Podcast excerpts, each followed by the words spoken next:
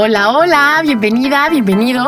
Aquí vamos a hablar de lo que no nos enseñaron en la escuela y que nos va a ayudar a evolucionar, sanar y vivir de una manera más consciente, feliz y conectado con nuestro interior. Así que vamos un ratito a reflexionar y cuestionarnos aquí en Adiós Vida Cero Podcast. Hola, hola, este episodio va a ser de los más útiles que he grabado porque sobre todo en estos tiempos donde creo que ya la tecnología está rebasando un poco los niveles humanos, creo que es importante ponerle mucha atención a los vínculos que tenemos con las personas y así que esto les va a ayudar para los vínculos con su familia, con sus compañeros de trabajo, con su pareja, con sus amigos, etc. Así que yo soy Lili Torres y en este episodio se va a tocar el tema de los cinco lenguajes del amor. Ok, rápido y conciso y ahorita se los desmenuzo un poquito más, pero los cinco lenguajes del amor según la autora de este libro que se llama Gary Chapman son palabras de afirmación, tiempo de calidad, regalos, actos de servicio y contacto físico. Con estos cinco los humanos nos sentimos queridos, vistos, amados, pero hay unos con los que uno se siente más que otro. Entonces, es importante que hagan como un autoanálisis o también hay test por ahí en internet de cuáles son tus predominantes. O sea, dos o tres lenguajes con los que tú te sientas más querido o más amado. Normalmente es con los que a lo mejor tus papás te demostraron el amor. Pero bueno, puede ser que tú hayas adoptado otros. Entonces tienes que hacer este autoanálisis de cuáles para ti son los lenguajes con los que te sientes querido. El primero es palabras de afirmación.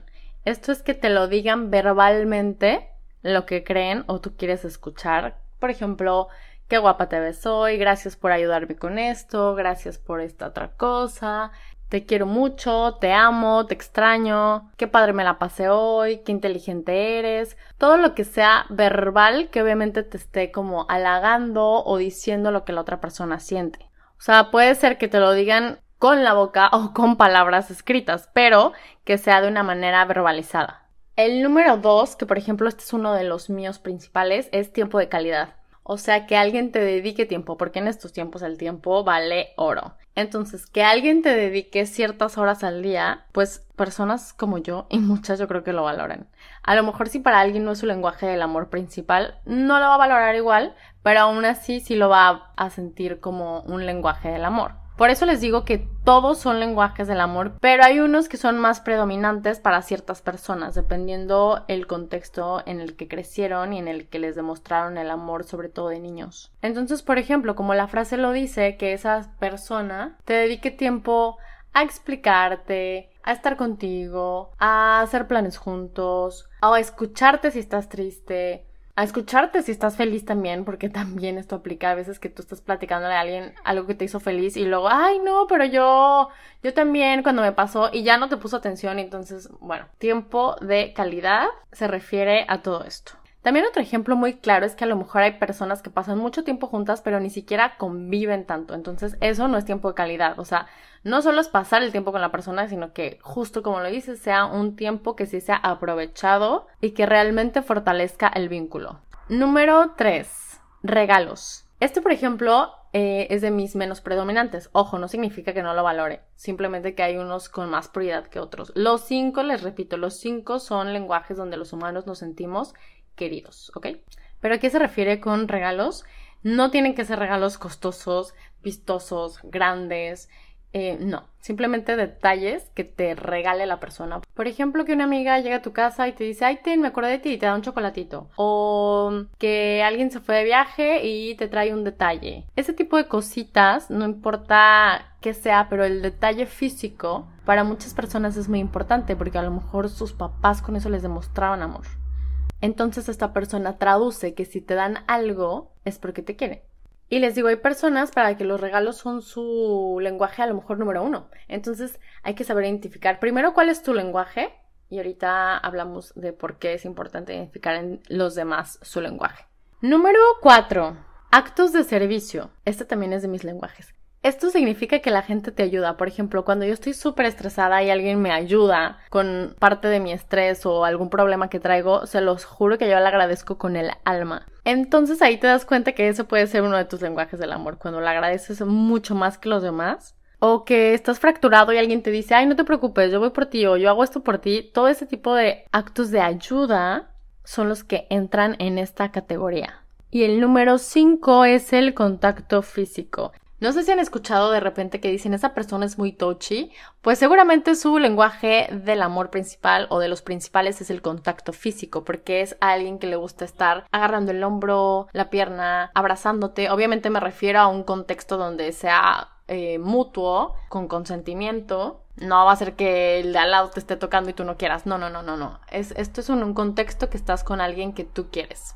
Y de la manera que tú te sientas querido, es que te estén abrazando, que te estén chiqueando, que te estén haciendo piojito, que te estén agarrando la pierna, etcétera, etcétera, etcétera. Así que con esto hagan su autoanálisis y vean, ok, ¿cuáles son mis tres o dos lenguajes predominantes con los que yo me siento querido, con los que yo me siento amado?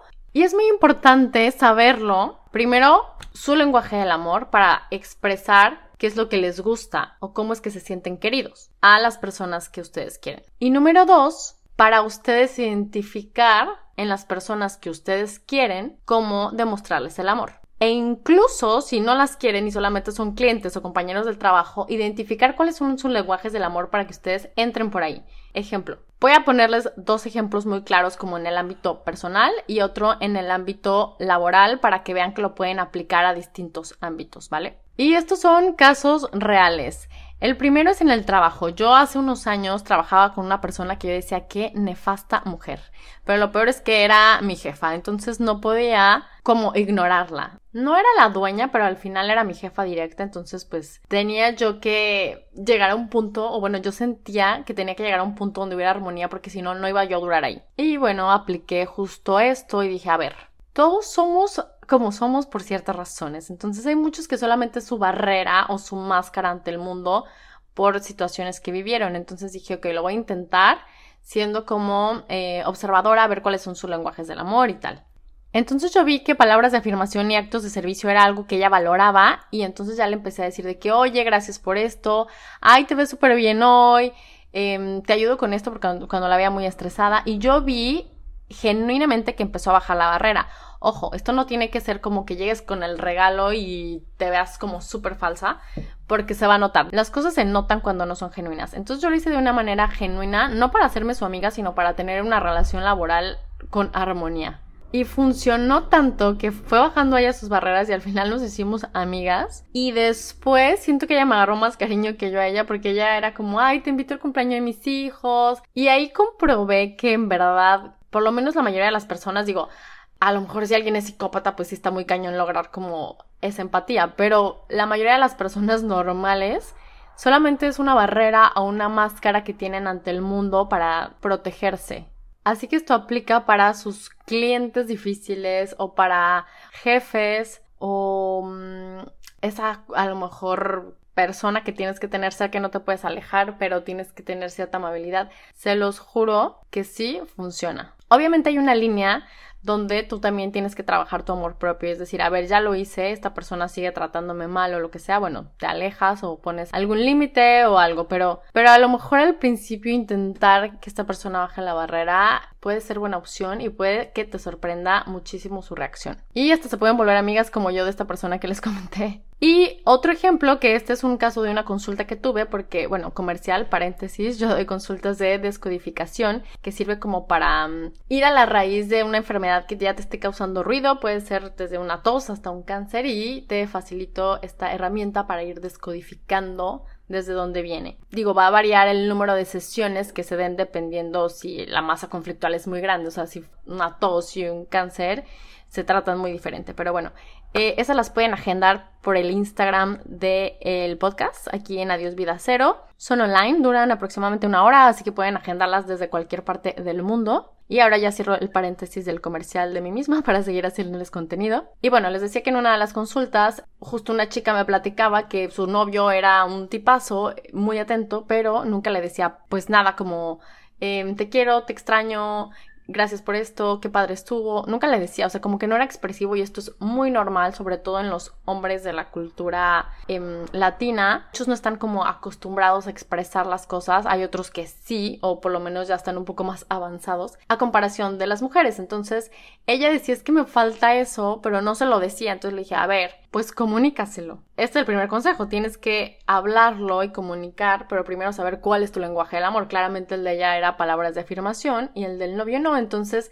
si para el novio su lenguaje del amor era tiempo de calidad y actos de servicio, a lo mejor él siempre hablaba en ese idioma, pero no en el que ella necesitaba. Entonces se habló y ahora ella está muy feliz porque aparte de que él está practicando como expresarse más y que él también le sirvió, pues ella ya se siente como como más querida por este simple hecho de las palabras. Y las palabras pueden ser, como les dije, escritas o, verbalizadas con, con, la voz. De preferencia de las dos formas porque el impacto es muy diferente que te lo digan viéndote a los ojos a que te lo escriban. Y bueno, entonces les dije que este episodio iba a ser muy útil porque les digo que lo pueden aplicar para todo. Con su familia, con sus amigos, con su pareja, con sus compañeros del trabajo, etc. Ahora bien, es muy importante que no pongan la responsabilidad de hacerlos feliz en alguien más. Ese es de ustedes y punto. O sea, la responsabilidad de ser feliz, cada uno es responsable de eso. Así que si algo no te está haciendo feliz, lo hablas. Si aún así, hablándolo con la persona que quieres, no te lo demuestra, bueno, tú ya sabrás si volver a hablar o si alejarte.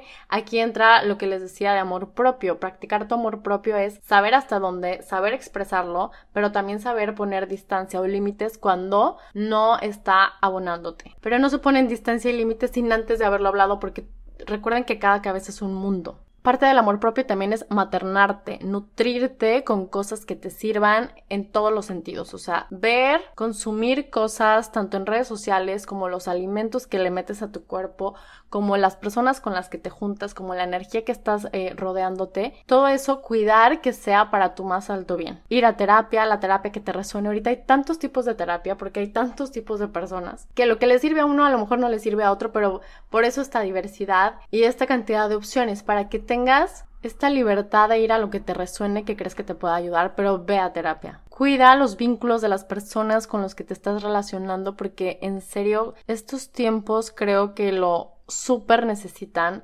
cuidar el tema familiar, de los amigos, de tus relaciones de pareja, tus relaciones laborales también, pero sobre todo de la gente que quieres. Cuidar y alimentar los vínculos es muy importante porque nos están robotizando.